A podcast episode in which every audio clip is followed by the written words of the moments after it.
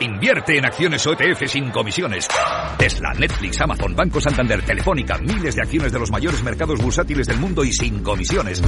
Abre tu cuenta 100% online en solo 5 minutos. Un broker, muchas posibilidades. xtb.com. A partir de 100.000 euros al mes, comisión del 0,2%, mínimo 10 euros. Invertir implica riesgos. Si quieres conocer mejor las empresas con las que trabajas, empieza por Informa. Compruébalo con tres informes gratis, el nuestro para que nos conozcas más y los dos que tú elijas para tu negocio. Solicítalos ya en Informa.es. Informa, líder en información empresarial. Las redes sociales, el uso de pantallas, los delitos cibernéticos, todo ello ligado a la adolescencia y la juventud. Nos preocupan nuestros hijos y su exposición a la tecnología. Y por eso tienen un espacio en nuestras familias enredadas, con Pilar Rodríguez los martes en el balance. Aquí, en Capital Radio.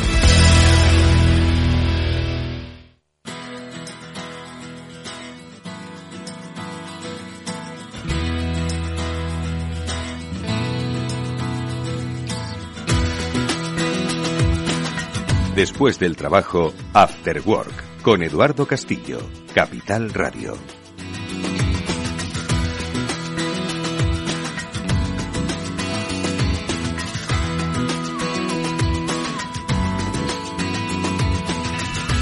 ¿Qué tal amigos? Buenas tardes, bienvenidos un día más a este Cyber After Work. Ya sabéis, es el programa de la ciberseguridad de Capital Radio, en el que hoy nos vamos a dar cita pues con una precisamente de las citas más importantes que tiene nuestro país en el mundo de la seguridad de la información y la seguridad informática. Estamos hablando de Securmática. Hoy va a ser nuestro protagonista porque uno de sus responsables, además uno de los responsables de la revista Sigla de Cana en la información sobre seguridad de la información, sobre ciberseguridad, Luis Fernández, estará con nosotros a lo largo de todo el programa, no solo para hablarnos de qué han preparado para esta Securmática 2023, sino también para ayudarnos a interpretar pues el fascinante y a la vez peligroso mundo de la información digital y sobre todo de la vulnerabilidad que tiene en todas sus estructuras. Lo vamos a hacer, eh, como siempre, con la ayuda de los dos mejores especialistas que hay ahora mismo en divulgación sobre ciberseguridad, que se llaman Pablo Sanemeterio y Mónica Valle, y que tenemos la fortuna de escucharles cada semana. Mónica Valle, ¿cómo estás? Buenas tardes. Muy buenas tardes, la fortuna de estar aquí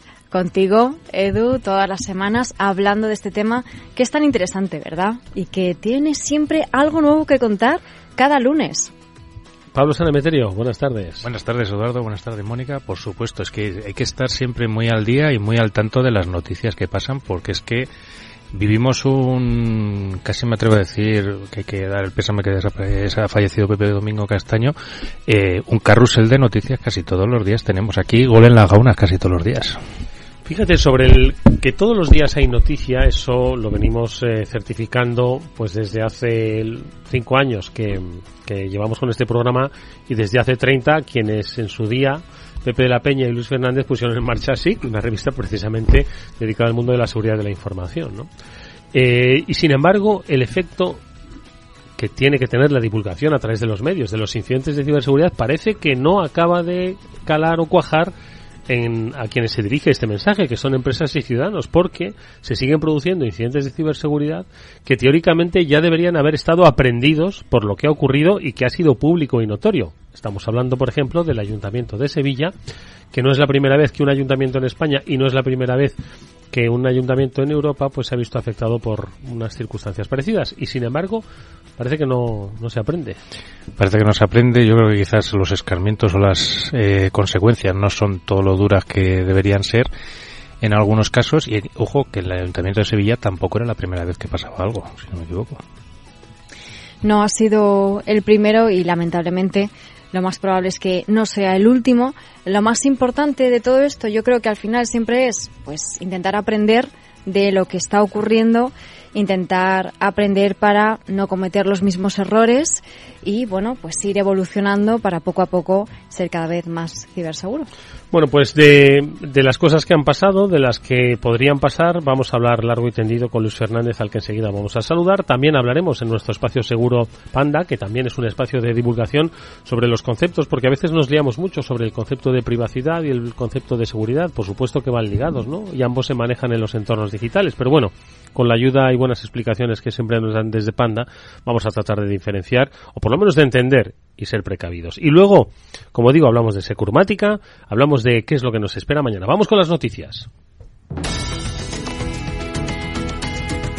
Bueno, pues eso, que pasan y siguen pasando. En esta ocasión le ha tocado a una cadena de mm, hoteles o de resorts, eh, MGM, lo publicáis, Mónica, en BitLife Media. ¿Qué, ¿Qué ha pasado? Se han eh, se han quedado pues poco menos que sin servicio, no solo que es los hoteles, sino que también era pues un casino, eran cajeros, era de todo, ¿no? De todo, absolutamente de todo. Es que está aquí nuestro amigo Luis Fernández haciendo el gesto de las tragaperras, porque efectivamente, pues sí, MGM Resorts es muy conocido por esos grandes hoteles casino en Las Vegas y en otras ciudades de Estados Unidos, principalmente están allí en Las Vegas, en Atlantic City, en Detroit, en todas estas. ¿Y qué pasó? Pues dejaron de funcionar las llaves digitales de acceso a las habitaciones. Ojo, no significa que la gente se quedara encerrada dentro ni fuera, pero que ya estaban totalmente desdigitalizados. Ya no podían utilizar los cajeros automáticos, tenían que pagar en efectivo, en cash, como dicen ellos. Las máquinas tragaperras, pues todo apagado. Veían unos, eh, bueno, unos carteles en las pantallas, una captura de pantalla que decía que eso estaba totalmente apagado y fuera de servicio. Al principio comunicaron el incidente y todo lo demás, pero no dijeron que se trataba de un ransomware, que aunque algunos medios, sobre todo estadounidenses, ya apuntaban eh, en este sentido. Y efectivamente, pues ya se ha sabido que lo ha reclamado incluso un grupo de cibercrimen, que es ALPHV. Ahora, Pablo, nos cuentas quiénes son este grupo de cibercriminales y cómo funciona este tipo de grupos tan profesionalizados y especializados y efectivamente han publicado un comunicado en su sitio web, en la dark web, diciendo que han sido ellos y marca un precedente, por cierto. Sí, la verdad es que marca un precedente porque, ojo, los casinos, recordar que eh, tengo que decir que estos sí que invierten en ciberseguridad, porque estos además precisamente mucho el juego online lo tienen que proteger precisamente para que no les hagan trampas, para que no les saquen el dinero, con lo cual eh, no creo que este grupo MGM les pille de nuevas el tema de ciberseguridad. También hay que destacar, pues una vez más, oye, cuanto más te digitalizas, más sensible eres a un fallo tecnológico o a un, a un ataque tecnológico. Y en este caso, pues bueno, un grupo perdón, que con, que, con ataques sofisticados eh, empezaremos a oír cada vez más y más porque, ya os digo, saltarse las medidas de seguridad que creo que esta gente debe, debe tener impuestas no son fáciles. Y además hay que pensar también el lucro cesante que debe tener MGM ahora mismo parados con todas estas cosas paradas. Mm, tiene que dar para muchos números. Bueno, pues es que al final no deja de ser pues un poco la misma historia, ¿no? Eh, te entran en tus sistemas, te paralizan la actividad, te solicitan un rescate y al final hoy vivimos en un mundo en el que eh, el movimiento es economía eh, para cualquier eh, para cualquier institución pública o privada y si te frenan ese movimiento, pues como decían que pasaba en el Ayuntamiento de Sevilla, leías alguna crónica en la que decían que había vuelto el vuelva usted mañana, ¿no? Por aquello de que no podían atender hoy las eh, necesidades de los ciudadanos, ¿no? Figuraos el, el grado de, de, relación que tiene un ayuntamiento de, de, como Sevilla con sus ciudadanos para cualquier operativa, ya sea de multas, pago de impuestos, de tasas, mm, consulta de expedientes, en fin, cualquiera se puede hacer una idea. Pero bueno, en cualquier caso hay muchos más eh, ataques, eh, también lo destacáis en BitLife Media, Mónica, un eh, ciberataque a IFX Networks que mm, ha afectado a muchas eh, compañías en Colombia, Chile, Panamá. Estamos hablando de un ataque a Latinoamérica. Fíjate que no suelen ser protagonistas, ¿eh? Los países latinoamericanos de los grandes ciberataques hoy lo son, ¿no? Efectivamente. ¿Cuál es la clave de esto? Que han atacado a una empresa que es proveedora de soluciones de tecnología y de servicios a muchísimas otras empresas y sobre todo también a muchas instituciones públicas, principalmente en, en América Latina. Está presente, de hecho, en 17 países y en mayor o menor medida todos han sido víctimas, mientras que sean clientes de, esta empresa. ¿Qué ha pasado? Pues, por ejemplo, en Colombia más de dos millones de procesos judiciales han estado paralizados. En Chile se cayó su plataforma de compras que se denomina Mercado Público. Eh, más de 700 empresas, 762 empresas, lo decía el Ministerio TIC de Colombia, que han estado afectadas por este ciberataque. Y de nuevo, ¿Qué ha ocurrido? Un ataque de ransomware. En principio, y algunos medios apuntan a Ransom House, que recordemos que es el grupo de ciberdelincuentes que atacó al Hospital Clínic de Barcelona, que principalmente se dedican al ransomware de doble extorsión, en el que no solamente cifran los dispositivos, los sistemas, sino que también sustraen información para luego chantajear con la posible divulgación si no pagan el rescate. Así que veremos qué es lo que va a pasar. Eh, seguiremos esta noticia porque yo creo que traerá cola y estamos ante un ataque a la cadena de suministro, como solemos decir, ¿no, Pablo? Exacto. Uno de los puntos, yo creo, más críticos para cualquier compañía que tiene que analizar quiénes son sus proveedores, de qué se servicios les da y sobre todo este tipo de infraestructuras, estas empresas tan grandes son infraestructuras críticas, tienen un plan de respaldo, tienes algo que en caso de que caiga esta compañía a ti te permita seguir funcionando, porque yo creo que cada vez eh, se va concentrando más y más la dependencia tecnológica de muchas grandes compañías en una serie de players muy concretos que como un día tengan un problema, eh, hablamos muchas veces yo creo que de la necesidad del multicloud o de muchas de estas eh, terminologías, pero que aquí lo demuestra, o sea, dejas todo en manos de una empresa que si sufre un problema, lo sufres tú también y tus clientes. Y una de las cosas también que, que me llama la atención es que todavía, ¿cuántos años llevamos con el programa? Casi seis. Y siempre hablamos de que la copia de seguridad, aparte de tenerla normalmente en distintos dispositivos, tienes que tener una fuera de línea. Pues eso es algo básico de seguridad que todavía yo creo que a día de hoy muchas empresas no hacen. Bueno, retomamos esta sección de noticias para darle paso a Luis Fernández, porque yo creo que está escuchando relatar pues la crónica semanal de todo lo que ha ocurrido en los incidentes y estoy seguro de que también tiene sus reflexiones sobre las noticias, que hay un par de ellas más, pero que son muy significativas, ¿no? Y aparte de que hacía ese gesto de la tragaperra, ¿no? Claro, se han quedado sin ingresar. Pues seguro que tiene otras muchas reflexiones. Luis Fernández, ¿cómo estás? muy buenas tardes. Hola, muy buenas tardes a todos. Muchísimas gracias por una vez más la deferencia de pensar en Siki en las actividades que organizamos para visibilizarlas. Es un placer que estés con nosotros, Luis. Luego vamos a hablar de Securmática, pero bueno, has oído dos grandes noticias que han afectado a pues grandes compañías, en este caso a eh, el complejo ¿no? de, de, de, resorts de juego, ¿no? MGM, y luego pues esta cadena de suministros que afectaba pues a tantos países, tantas instituciones. En realidad diríamos una, una más, ¿no? Bueno, lo que me ha venido a reflexionar con el ataque a MGM, quien le guste el cine recordará Metro Goldwyn Mayer, es que hay una serie de películas de robos en Las Vegas que se llama Ocean's Eleven y las siguientes. Con lo cual, aunque los guionistas están ahora en crisis, posiblemente el próximo guion ya lo tienen. Y en vez de haber apuestos eh, ladrones y fascinantes ladronas, pues posiblemente habrá algún tipo de ciberdelincuentes para la próxima edición. Eso por un lado. Y por otro, lo que habéis comentado de, eh, de Iberoamérica, efectivamente es, es, bastante inquietante, pero cabe recordar, a los que algunos pudieron saberlo hace ya un año y pico, que Costa Rica sufrió una agresión absolutamente desmesurada, eh, en que yo creo que cifraron hasta las lianas de los simios de por allí, y gracias a grandes expertos de nuestro país, en concreto del CCN, pues echaron una mano y le dieron la vuelta al asunto y creo que esto también es para, para celebrar que desde nuestro país estamos dando una mano a, aquellos países con tanta eh, vinculación nuestra. Sin lugar a dudas, son, son, es un eh, espacio de colaboración que además eh, se pone de manifiesto eh, muy a menudo y precisamente mencionabas al Centro Criptológico Nacional y esas jornadas ¿no? que son un punto de referencia para la comunidad de, ciberseguridad nacional e internacional que siempre tienen un capítulo latinoamericano ¿no? para destacar la importancia que tiene precisamente esa cooperación internacional y multilateral. pero hay más noticias que compartían Pablo y Mónica a propósito de eh, las, eh, los riesgos que nos podemos encontrar a través de Microsoft Teams, que ya lo comentamos aquí en alguna que otra ocasión, una de las herramientas eh, super popularizar, eh, super popularizada a través o a raíz de la pandemia y que Microsoft incorporó eh, ahí con, con buen tino, pero que se ha convertido en, en objeto de, de por lo menos eh, ponerlo un poco en cuarentena porque hay bastantes ataques que se producen a través de la aplicación, ¿no?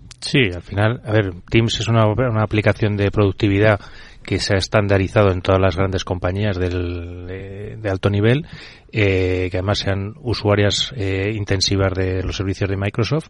Y en este caso, pues bueno, pues una vía más, que muchas veces hablamos de que siempre el phishing o los intentos de, de compromiso de los ordenadores van a través del correo electrónico, pues oye, hay que modernizarse también y abrirse a otras vías. En este caso, pues oye, Teams, si consigues, eh, entre comillas, secuestrar alguna cuenta eh, dentro de una compañía o con reputación dentro de la compañía, puedes empezar a mandar enlaces a otros compañeros e ir haciendo ese pivote o esa infección de equipos gracias a, este, a esta vía. Desde luego hay que tenerlo muy en cuenta. Nos hacemos eco de, de, un tweet, bueno, ya no sé cómo se llama, publicación en X, en X. yo, lo sigo, yo sigo llamándolo Twitter, y Twitter X. Yo sí, no Twitter de momento, me llama mi abuelo. Ex Twitter. Eh, de Rafa López, nuestro amigo que ha venido aquí en, en varias ocasiones y ha colaborado con nosotros también y se hace eco de esta campaña de phishing que está abusando de estos mensajes de Microsoft Teams para enviar, enviar archivos adjuntos maliciosos que instalan un malware denominado Dark Gate Loader. Así que muy atentos porque al hacer clic en ese archivo adjunto se activa esa descarga de, esa, de ese zip y es cuando también eh, se accede o desde una URL de SharePoint que contiene ese archivo disfrazado de documento PDF. Como bien decía Pablo, al final una plataforma colaborativa que utilizamos constantemente damos por hecho que no va a pasar nada porque nos está enviando alguien, un compañero, y hay que estar también muy atentos. ¿Qué te parece, Luis? Pues tenéis toda la razón. De hecho, también me viene a la memoria que hace muy poquitos días hay otro canal de contaminación de la gran picaresca con gran tradición española, seguramente, que son los códigos QR, porque Bicimaz están poniendo ahora pegatinas en las bicicletas, con lo cual te desvían para el fraude pagar eh, fuera. Y ya lo hicieron también con las multas que ponen en, pronto pago, conecto y tal. Así que los cristales de los lo habéis dicho todos muy bien que inmediatamente que surja un nuevo canal y que tenga proliferación, allí se dirige la ciberdelincuencia. Mm, es así. Oye, ¿qué más nos, nos encontramos en...? Porque la red de X, Twitter, ex Twitter, eh, es una fuente, es una fuente de información interesantísima que comparten los especialistas, Pablo. Sí, pues en este caso, pues Ciberpoli, que es otro también conocido del, del sector de la ciberseguridad, está avisando que, ojo, que Lockbit, que es otro de los grupos de ransomware más conocidos, parece que se está empezando a, a enfadar con sus afiliados o con sus socios, que son los que hacen las infecciones muchas veces, porque eh, en muchos casos están dando con negociadores muy duros del otro lado de las compañías y están aceptando cualquier tipo de pago. Entonces están imponiendo una restricción que todo lo que sea por debajo del 3% de los ingresos de la compañía, eh, aquel afiliado que acepte por debajo de eso será eliminado de su grupo de, de, de su programa de partners, entendérmelo así, ¿vale? Permitirme esa, Esa, forma de hablar porque al final es como funcionan las mafias. Entonces, pues todo lo que sea por debajo de eso ya no, ya no eres socio nuestro y, serás expulsado de la, de la mafia del ransom. Lockbit, por cierto, que es el grupo de ransomware que está detrás del ciberataque al Ayuntamiento de Sevilla, que están muy organizados, muy coordinados, que cuentan incluso con su propio sitio web, eh, la dark web, publican información sobre los ataques, han llegado incluso a organizar, que estuve el otro día leyendo sobre ello, ¿no? Mm. para que, bueno, que la gente eh, les reporte vulnerabilidades para luego ellos explotarlas, ¿no? Y ofrecen hasta un millón de euros, así que... y le encuentran eh, vulnerabilidades en su plataforma también, que se las reporten, que se las van a pagar como un buen programa de Bubanti. Luis. eh, tirando de memoria, en nuestra querida Andalucía, ahora unos tres años, pues cifraron el ayuntamiento al completo de Jerez. Es decir, una zona muy cercana en que podían haber tomado nota de haber hecho los deberes. El otro día salió una información, creo que es relevante y se tiene que considerar aquí para eh, airearla, y es que el Ayuntamiento de Sevilla tiene 200.000 euros de presupuesto, 4.000 mm. Eh, trabajadores, así que se hace la media, ¿a cuánto sale la porción de ciberseguridad de antivirus de barato? Porque no daba más. y, apenas da para eso. Lo comentamos aquí además precisamente con la noticia, que es que en un ayuntamiento evidentemente que es muy grande, que tiene mucha gente y tiene un presupuesto de mil millones que tiene que destinar a otras muchas partidas, pero 200.000 euros hace muy corto para proteger semejante infraestructura. Ah, pero 200.000 para todo TI, no para ciberseguridad. Ah. O sea, es lamentable. Todavía peor. Pero normalmente se suele quedar por debajo del 10% lo de ciber, o sea que no va a llegar a 20.000 euros. Bueno, pues eh, es que las empresas todavía tienen mucho que hacer, no solo hacer esas copias de seguridad fuera de la propia red, que es susceptible de ser atacada, sino que tienen que empezar a entender qué es lo que tienen que hacer con respecto a sus propios trabajadores, a sus clientes, a sus eh, proveedores, a su cadena de suministro, ser ellos los que hagan eh, didáctica y sean divulgadores de los conceptos que muchas veces nos eh, quizás no llegamos a comprender o no entendemos para qué están. Es el caso de la privacidad y la seguridad. ¿Es lo mismo? ¿No es lo mismo? Con la ayuda de los expertos de Panda vamos a aclarar un par de conceptos. Venga.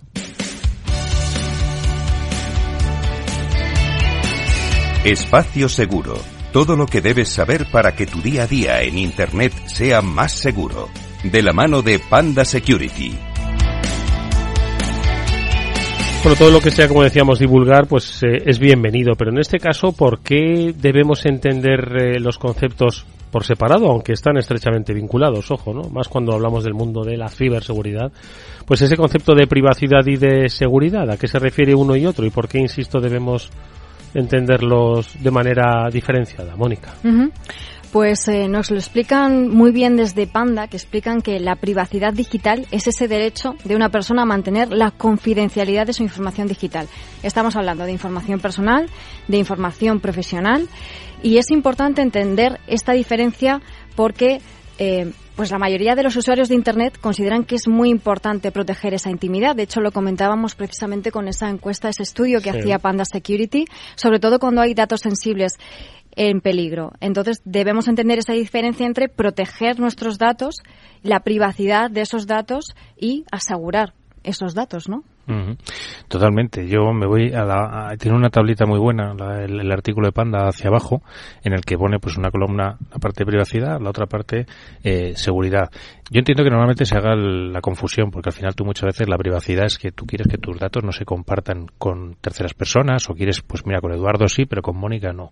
¿Vale? Ahí es un poco donde se suele jugar las personas muchas veces. Entonces, eh, lo que pasa es que con los datos digitales muchas veces ese dato que tú has compartido con Eduardo y no has compartido por Mónica está en un repositorio al que si alguien accede y lo publica, como pasa en los casos muchas veces de doble extorsión del ransomware, ya lo conoce todo el mundo. Entonces, muchas veces ahí vemos ese enlace que hay entre, entre ciber y, y privacidad. Pero me gusta mucho, pues como, como decían, por ejemplo, privacidad. Tiene que haber un acuerdo legal de privacidad que es obligatorio, pero la parte de seguridad no es obligatoria. Entonces, me gusta bastante esa tablita que recomiendo a todos los eh, oyentes que se acerquen a, consultarla. Sí, porque quizás eh, cuando alguien, un, eh, un sitio de Internet, nos asegura que ellos van a proteger nuestra privacidad, quizás nos están dando a entender que también están velando por la seguridad de esos datos que van a vigilar y quizás eso es lo que pueda llevar un poco a confusión porque como decía Pablo la privacidad eh, es obligatoria no que la respeten las compañías pero la seguridad nadie te lo asegura. Hombre es una herramienta comercial pero nadie te dice que tienen la obligación legal de hacer de su sitio algo más seguro de proteger tus datos pero no de hacerlos más seguros entiendo no Sí que está bastante relacionado en el sentido de que si una empresa debe cumplir con el Reglamento General de Protección de Datos. Se le presupone que pone medidas de seguridad que hay para unos, con ellos. Sí, sí que hay unos mínimos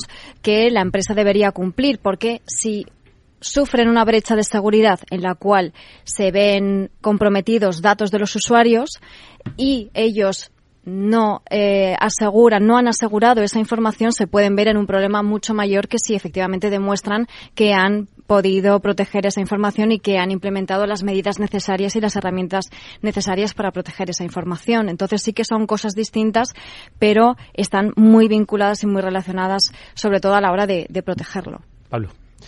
Totalmente, al final eso, la, GDPR también te obliga a poner una serie de medidas, eh, legalmente también es cierto que las tienes que cumplir y si no las has puesto y se muestra que has sido negligente con la protección de los datos, pues tendrás una sanción más dura. Bueno, pues eh, hoy hemos dado un pequeño acercamiento sobre los conceptos de privacidad y seguridad en esta en este espacio seguro de Panda que como decimos pretende divulgar, pretende que vayamos aprendiendo y sobre todo que seamos responsables cada uno de nosotros, los individuos, de entender dónde nos estamos eh, eh, introduciendo, lo que estamos gestionando y cómo eh, nos están protegiendo los datos más sensibles, que son los que forman nuestra identidad digital. Esto es nuestro espacio seguro de Panda. Nosotros vamos a seguir. Venga.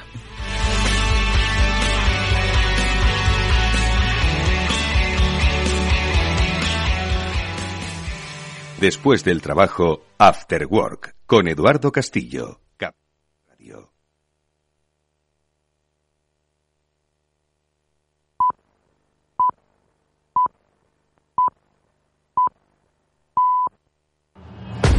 Vamos con un consejo. Si inviertes en bolsa, esto te interesa. XTB, tu broker con más de 15 años en España, tiene la mejor tarifa del mercado para comprar y vender acciones y ETFs.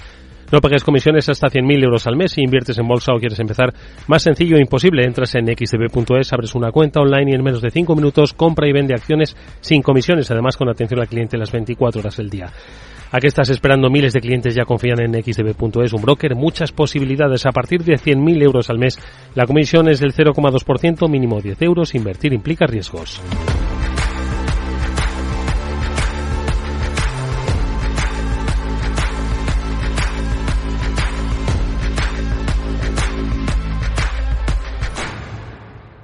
Después del trabajo, After Work, con Eduardo Castillo, Capital Radio.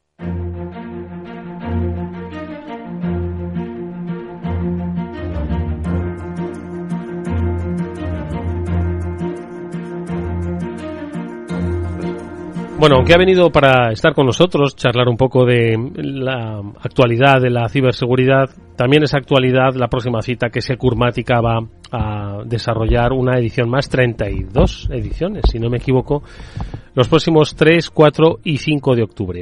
Eh, organizada por los responsables de la revista SIC, por Luis Fernández, por Pepe de la Peña. ¿Qué nos espera en esta Securmática eh, 2023, Luis? Pues como somos ya un poquito veteranos y algún olfato hemos tenido en todo este recorrido, la verdad es que a día de hoy la ciberseguridad transcurre en varias dimensiones dependiendo de la sofisticación y de quienes están, la necesitan en mayor o menor grado. Entonces hay una ciberseguridad para el ciudadano y otras más sofisticadas en las que las compañías de más avanzadilla en la sociedad tratan de abrir camino y de asentarlo en razón a los nuevos retos con los que se enfrenta la sociedad digital. En ese caso, vinculándolo con nuestro Congreso, siempre venimos tratando de arrojar un poquito de luz a través de los principales protagonistas y las principales compañías que son las que acometen los proyectos más sofisticados, más complejos y más a futuro que luego servirán para que en cascada desciendan hacia el resto. Hacia el ciudadano, ¿no? ¿Y por dónde, y por dónde van esas avanzadillas, Luis? Que, porque, joder, es, que cada año es diferente. Cualquiera diría, dice Pablo antes, dice, llevamos cinco años con el programa, digo ya, pero cada año parece que era el, el, el, año cero, ¿verdad? Porque es que cambiaba todo el escenario, ¿eh? Cambia el ataque, pero no la defensa. Sí, ¿verdad? Bueno, creo que está, está siendo determinante para la sociedad del mundo global lo que está haciendo Europa. Y lo que está haciendo Europa a veces es muy positivo y a veces menos. Pero una de las cosas que creo que podemos sacar pecho es que le concedemos a la parte de la ética de los derechos mucha importancia y tiene un reflejo en la ciberseguridad a través de normativas y regulaciones.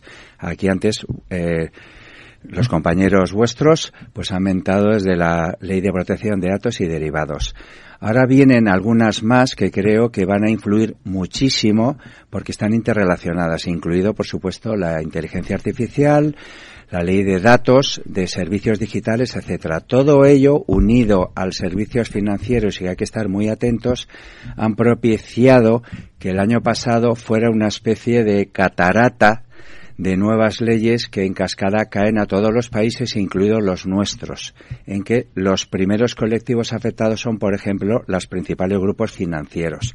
Estos tienen que afrontar estas legislaciones, muchas ya se habrán mentado en el programa, tipo DORA, etcétera, o servicios esenciales, y estas compañías en esta próxima edición del Congreso van a dar buena cuenta de por dónde están hincándole el diente porque esta legislación no solo ellos tienen que cumplirlo, sino que dinamiza el propio sector de ciberseguridad porque les obliga a compañías prestatarias de servicios desde chequeo, eh, testing eh, y demás, testing, etcétera, a ponerse las pilas, sofisticar sus servicios incluso si logran obtener el placet de las primeras compañías, incluido el Banco Central Europeo y el Banco de España, puede coadyuvar, como está ocurriendo ya, que algunas compañías españolas eh, con soltura en esto están trasladándose y proyectándole hacia afuera porque han conseguido un saber hacer bueno. Dejadme que le haga una pregunta más a Luis a propósito del planteamiento de Securmática. Estaba hablando de, sector financiero. Es protagonista este año sector financiero por lo que por lo que podemos ver en el programa. Que vaya mm. programón. Es que tienes aquí a, mm, empresones de primer nivel manejando eh, como todos los años, por otro lado, manejando. Bueno, esas compañías, solo su presupuesto creo que puede ser dos tercios del que se maneja en España. Así que su capacidad de gasto y de compra y de tener personas, no olvidemos que hay desde bancos que tienen cada uno 1.300 personas en ciberseguridad. Banco Santander, bueno, eh, inaugura la, el Banco de España. Banco de España. Banco Santander, BBVA, Corte Inglés, CaixaBank, Banca March, solo el primer día. Así es, pero eh, Pablo lo ha dicho antes, junto al, a los requerimientos financieros que hay que pensar que son de los más eh, intensos que se puede percibir en la compañía española, también no hay que olvidar que por no hacer los deberes a una de ellas se le metió una multa de 3 millones por no hacer los deberes y, no decir que, hizo que eh, sufrió un ciberataque en el plazo de las horas previstas. Así que, pero hay algún otros días en que también otros colectivos muy importantes, como dijiste Pablo, vinculados con las infraestructuras esenciales, no solo las otras, pues eh, tienen que desperezarse y hacer los deberes. Así que creo que asistiendo a este tipo de congresos se lleva uno una buena toma de temperatura de lo que a lo mejor en otros a continuación va a tener que hacer.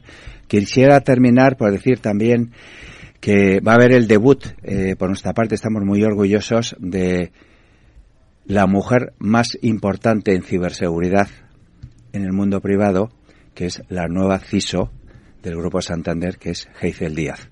Heizel Díaz Castaño, efectivamente, ¿no?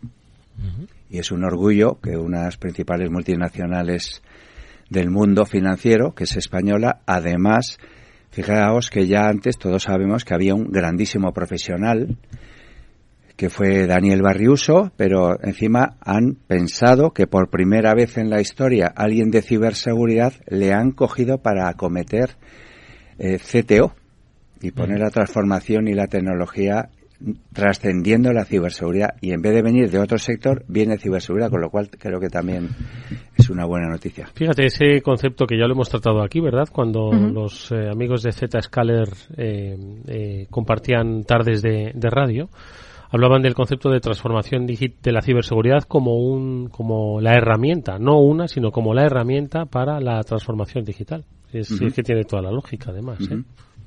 Bueno, es que además yo siempre he dicho que sin, sin ciberseguridad la transformación digital nunca la vas a poder hacer porque se te va a quedar, eh, se te va a romper por el camino o no vas a llegar al punto en el que quieres. Y me parece muy interesante lo que dices, eh, Luis, de, de que sea precisamente una persona de ciberseguridad que suba a CTO a hablar de tecnología, porque muchas veces quizás no nos damos cuenta, pero yo siempre digo en las clases en, en, la universidad y demás, cuando, cuando doy clase, que para mí ciberseguridad es como la punta de una pirámide donde te apoyas en un montón de aspectos tecnológicos que tienes que dominar muy bien, porque tienes que dominar programación, sistemas operativos, redes, bases de datos, etcétera. Entonces, pues me parece un, momento muy interesante que alguien trascienda y llegue hasta, hasta ese punto. Yo aprovechar, Luis, te voy a preguntar, ya sabes que siempre hago las preguntas un poco repetitivas, ¿cuál es la, la, charla que más ganas tienes de ver o cuál, cuáles destacarías de todas las que tienes para, para no perderse? Sé que todas son vas A, vas a convertirte en algo bipolar porque que no, no te va a dar tiempo a todo. Bueno, creo que hay una que estamos muy orgullosos de poder ofrecerla al profesional que decide inscribirse, que es una entidad española, posiblemente la entidad española, o al menos entre el puñado de las cinco primeras, que va a ofrecer la visión del CEO y de el CISO y de la compañía que le acompaña en estos servicios, que es el corte inglés, en que un CEO va a hablar de en qué medida una transformación digital viene coadyuvada y qué rol juega la ciberseguridad. A continuación estará un ex colega de cierta persona que no quiero mirar que anda por aquí, que también pues lleva unos cuantos meses en esa entidad y tiene vocación de también de dirigir hacia unos nuevos avanzando hacia unos nuevos estadios en que en una gran empresa de multisectorial, retail, financiera, etcétera, tiene que unir diversos mundos porque no todos son iguales. Ah, el mundo financiero pide una cosa, el retail otro, y en lo que hablemos de, lo habéis dicho, lo dijo por ejemplo nuestra compañera, de los terceros, que cuidado con la cadena, que esta gente, me viene al recuerdo un, que lo dijo la CISO de Iberdrola, y que nosotros tenemos más de 5.000 proveedores. ¿Qué regla de medir y qué tirones de oreja les doy para que hagan los deberes y cumplan su faceta de ciberseguridad para cuando se relacionen conmigo. Es un asunto que tiene que ayudar la legislación, por eso Europa está empujando la legislación sectorial, porque posiblemente si no, no se hace. No, la verdad es que ahí el corte inglés hizo un grandísimo fichaje fichando a Alejandro Ramos, tuvo compañero mío y yo creo que es uno de los profesionales de referencia de, del sector y que yo creo que pues, va a dirigir la ciberseguridad al corte inglés como se merece una compañía de ese calibre. Sin duda alguna. Y, yo creo, Luis, que precisamente lo que caracteriza eh, y por lo que Securmática es un evento de referencia, además de, por todo lo demás que la acompaña y de, y de vuestra profesionalidad y vuestra experiencia en el sector, es que, como decías, eh, están los CISOs, están CIOs, eh, están CEOs, es decir, se habla el lenguaje que se debería hablar en, eh, esos eh, comités eh, directivos, ejecutivos, es decir, se explican las cosas como realmente están sucediendo, no hay teorías, es todo práctica y realidad pura y dura, ¿no? Ese es el diagnóstico, lo has hecho muy bien. La verdad es que hace poco leí un, un informe de procedencia gringa que venía a decir que de las 100 Fortune, 100, solo 5 tienen agente de ciberseguridad en la alta dirección. Cinco. O sea que todavía queda mucho camino.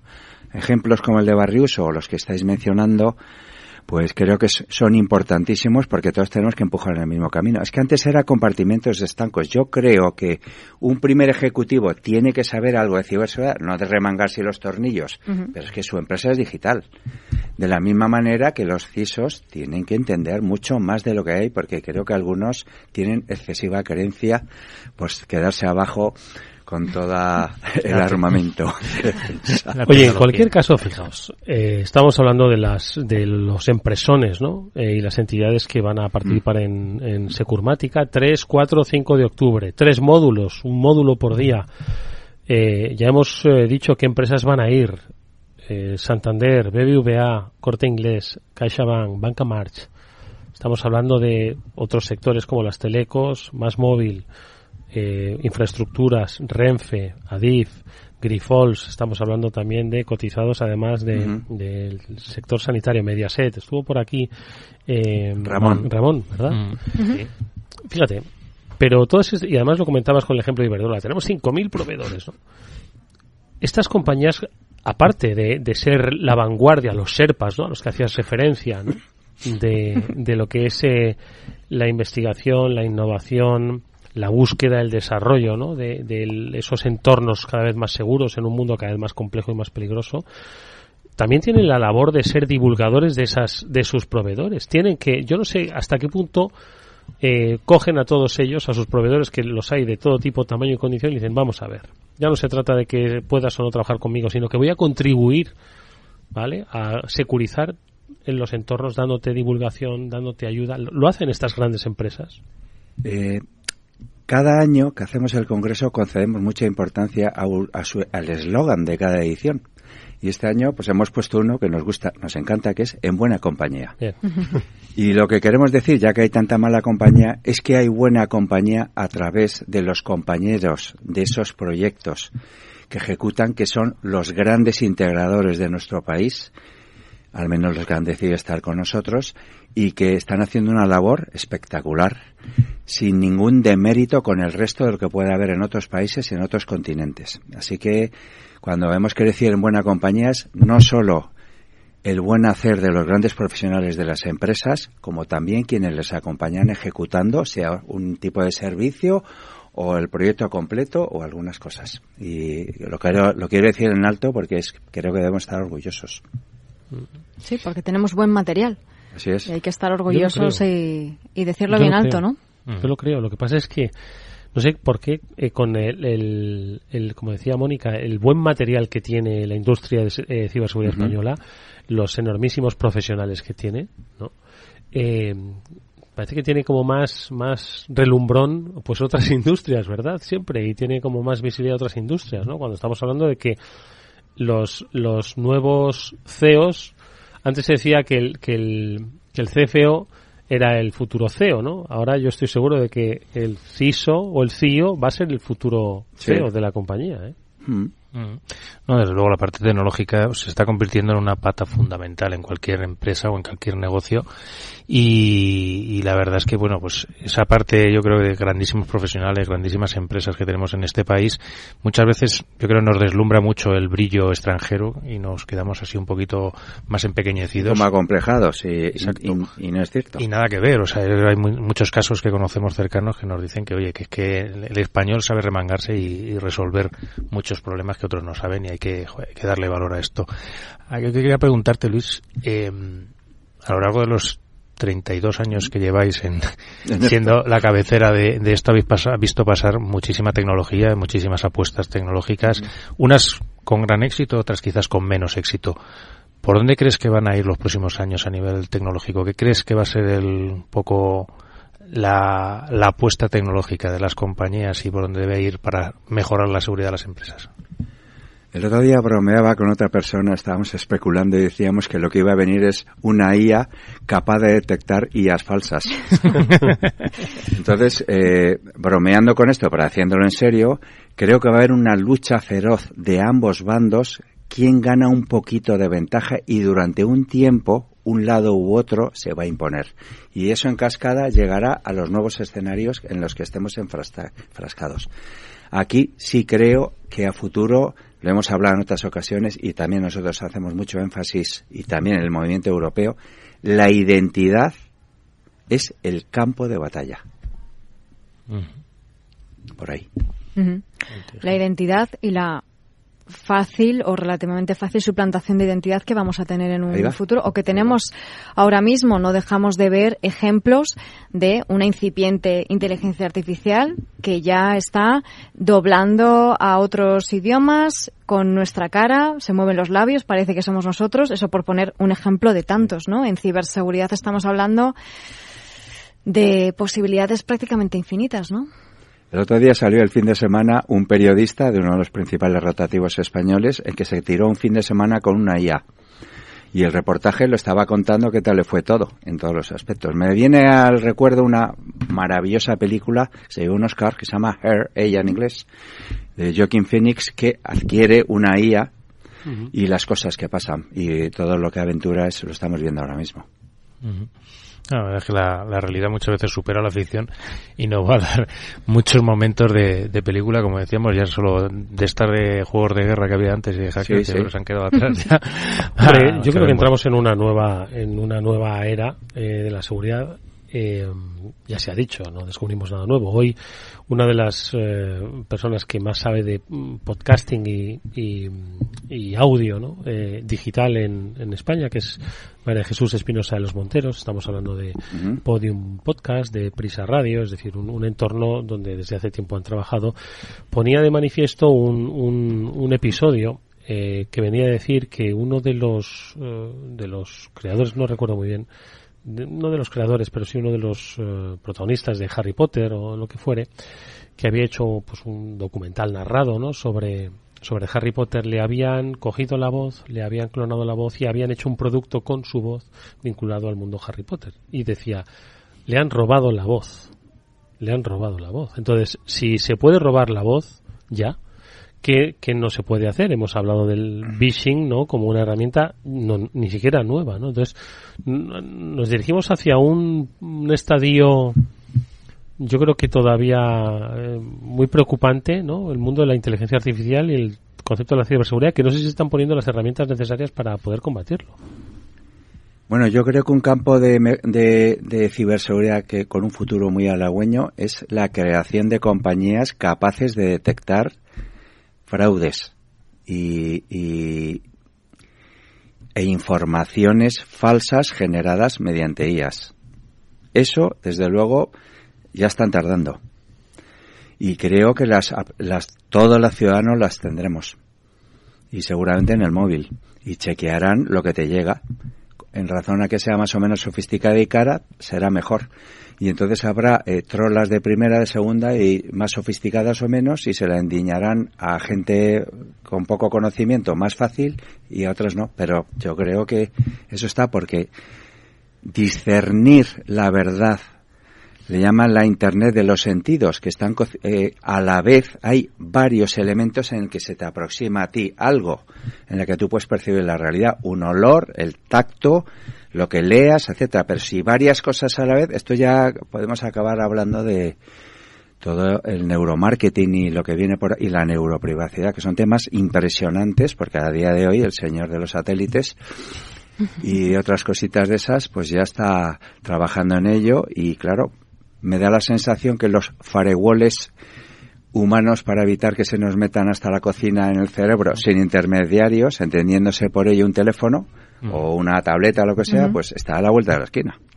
Yo os iba a decir, justo me estoy recordando mucho una aplicación que yo creo que ha dado mucho que hablar estas semanas, en la cual subes eh, tu voz ellos te la cambian al idioma que quieras, suena exactamente igual que tú y en las condiciones de un vídeo, además ha habido bastantes vídeos virales en, distintas en Twitter precisamente, ha habido bastantes vídeos de este de este tipo con distintas personas famosos, famosillos y famosetes hablando en, en, italiano, en inglés y viendo cómo suena su voz en otros idiomas. Con el tono, el timbre, vamos, el timbre que es la identidad de la voz, pues prácticamente idéntica, pero no sé, sabéis que las condiciones de uso es que cedes esa voz para la, para la aplicación.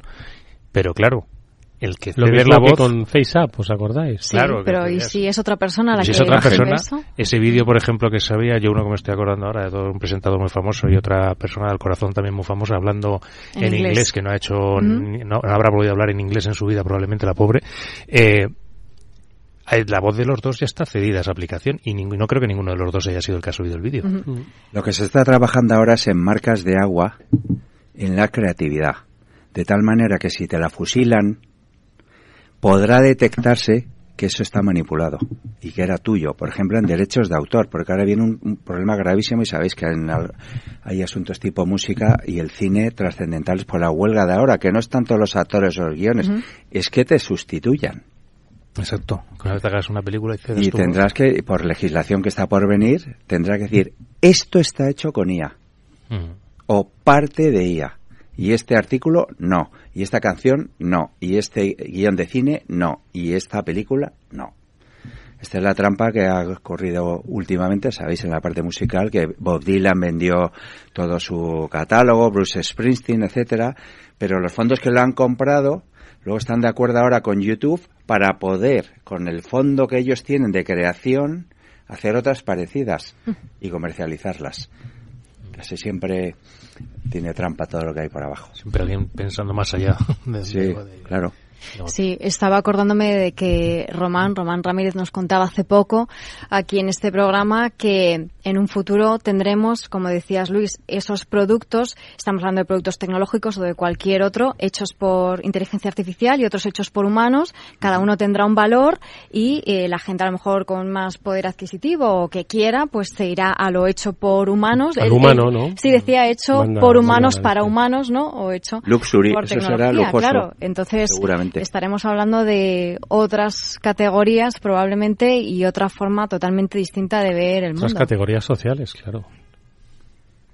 Así que... Anda que como vengan locutores y Eso yo lo tengo claro, ¿eh? Además que si quieren grabaciones nuestras, pues nada, que se pongan los podcasts. Tuyas también, ¿eh, Luis? Así que si te crees que te has liberado... Absolutamente, y podrán hacer el programa. Sí, sí, sí. vamos, hay medios ya de comunicación que estaban sustituyendo a la gran mayor parte de los periodistas por ya se ha hecho con un medio tecnológico. Sí, meten. Ayer salió una noticia que metían en el último mes 20.000 noticias hechas con IA, con mm. más o menos. ¿Sabes cómo el lector va a detectar que solo ha hecho una inteligencia artificial en un periodista? Porque no tiene faltas de ortografía. Qué grande. Oye Luis, vamos a recordarle a nuestros oyentes eh, que, como sabéis, no solo es no solo son personas que se interesan por este mundo de la ciberseguridad al que nosotros queremos contribuir para que en sus empresas grandes y pequeñas pues eh, lo tengan en consideración, por lo menos en tanta consideración como las redes sociales que seguro que tienen para comunicar esa imagen de marca, pues a los especialistas en eh, seguridad de empresas que nos consta nos siguen y a quienes por supuesto saludamos eh, con, con afecto desde aquí, pues esas coordenadas para Securmática 2023, 3, 4, 5 de octubre, donde, cómo, ¿Hasta cuándo pueden adquirir eh, la entrada? Bueno, es por inscripción y se tiene que solicitar en el sitio web oficial. Es presencial en esto únicamente, no es en remoto. No es por Teams, ojo, ¿eh? Que... Por cierto, que me hizo gracia el otro señor, el de Zoom, que dijo, el creador de Zoom, e instaurador de Zoom, que quiere a los trabajadores en presencial. La semana pasada. Sí, sí. Me encanta. Contradicciones. Me encanta. Lo ¿eh? tecnológico y la verdad es que la presencialidad y el remoto yo creo es una pelea ahí que nos da. No, es tanto de ciber, pero sí no va a dar para mucho de hablar en recursos humanos. no sé.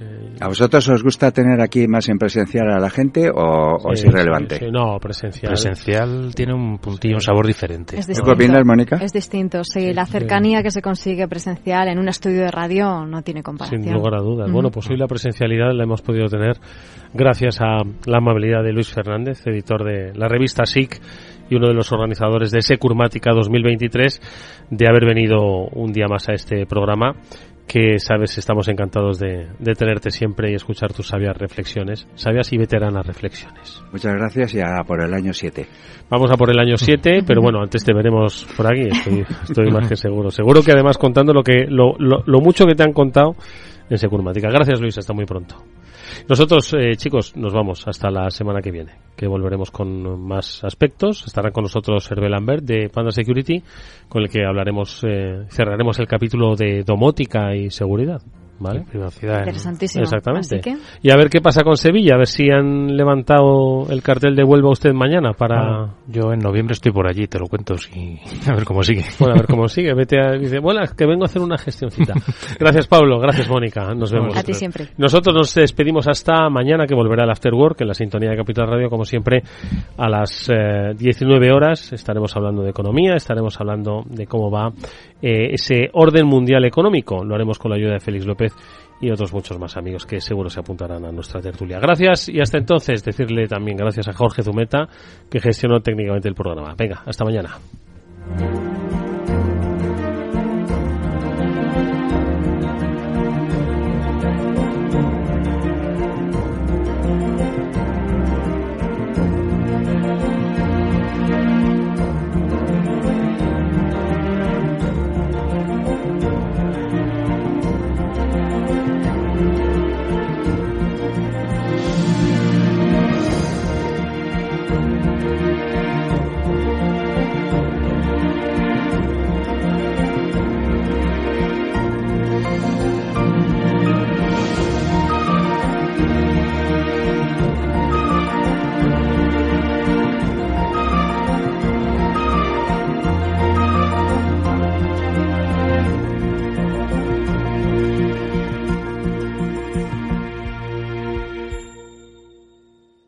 CaixaBank ha sido elegido mejor banca privada nacional por Euromoney. Un reconocimiento a una forma diferente de hacer banca que nos impulsa a seguir innovando cada día para estar más cerca de nuestros clientes y atender a sus necesidades. Gracias a todos por hacerlo posible. CaixaBank, tú y yo, nosotros. ¿Qué es ir más allá? Con Arval podrás llegar donde te propongas de la forma más sostenible y asegurar un mundo mejor contribuyendo a la seguridad en carretera, al futuro de las ciudades y a la calidad de vida. Ser responsable sin tener miedo al liderar el cambio. Arval, la transición energética arranca aquí. Más información en arval.es.